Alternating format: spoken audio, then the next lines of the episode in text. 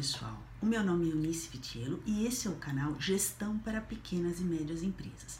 Aqui eu falo para empresas pequenas e médias que faturam entre 4 e 100 milhões de reais por ano. Eu quero falar com vocês sobre os custos invisíveis.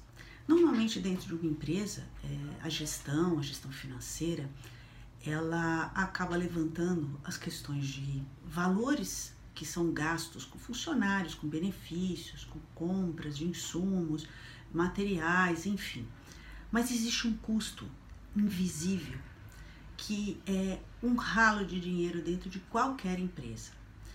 É, um exemplo disso foi uma coisa que aconteceu recentemente comigo. É, a maioria de nós usa, enfim, é, vários tipos de fornecedores seja para internet, seja papelaria, materiais, é, enfim, mobiliário.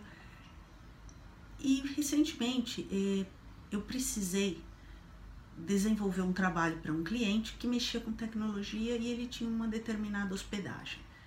Essa foi uma das primeiras que surgiu no Brasil. Eu fui cliente dela por muito tempo e era muito boa. Começou com um serviço impecável fazer esse trabalho para esse cliente, eu precisei entrar na hospedagem dele, entender como é que as coisas estavam acontecendo lá para poder dar um feedback melhor. Bom, foi uma semana de terror. Todo dia me diziam que naquele dia a coisa ia ser resolvida. E nisso se passou uma semana. Eu fui pesquisar no Reclame Aqui, fui ver o que outras pessoas estavam falando sobre isso.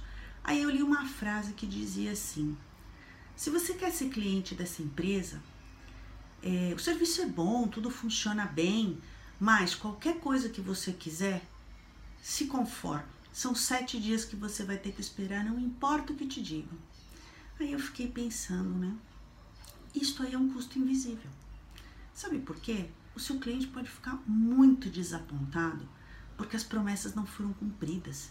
E promessas são bens valiosos, são ofertas é o que você está vendendo de verdade. Você não vende um produto, você não vende um serviço, você vende uma promessa, uma promessa de resolver um assunto, de resolver um problema do seu cliente, de tirar uma dor do seu cliente, de aliviar algo que o está impedindo de crescer ou de se desenvolver.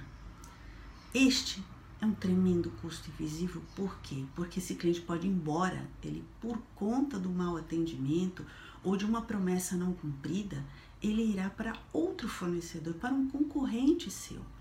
E aí faça o cálculo. Quanto esse cliente te paga por mês? Quanto esse cliente representa no ano? Qual o percentual desse cliente nas metas da sua equipe de vendas? Muito mais do que comprar insumo barato, muito mais do que negociar com o fornecedor, isto é um ralo de dinheiro. Cada cliente que vai embora, ou que passa a comprar menos, ou que divide o valor da compra com você e outro fornecedor, é um custo invisível. Porque é um dinheiro que deixa de entrar no seu bolso. É um dinheiro que deixa de fazer parte do seu faturamento e pensa bem, qual o percentual representativo disso? Pode ser talvez 10%.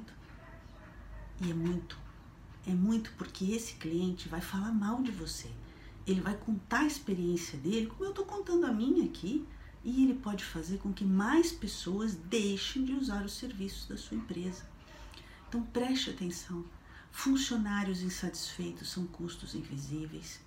Um contador que não faz o seu trabalho direito é um custo invisível. Imagine que ele pague um imposto incorretamente ou deixe de pagar o imposto.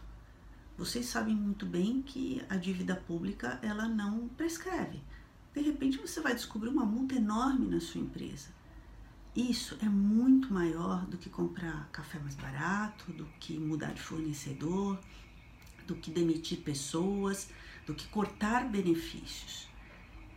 Preste atenção na sua empresa, faça uma lista dos possíveis custos invisíveis e você vai perceber que talvez você esteja cortando investimentos ao invés de realmente despesas. Talvez esse seja também o seu problema.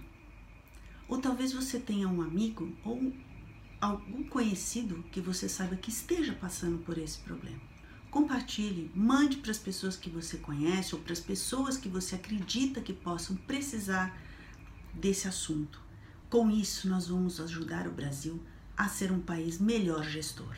Obrigada e até a próxima.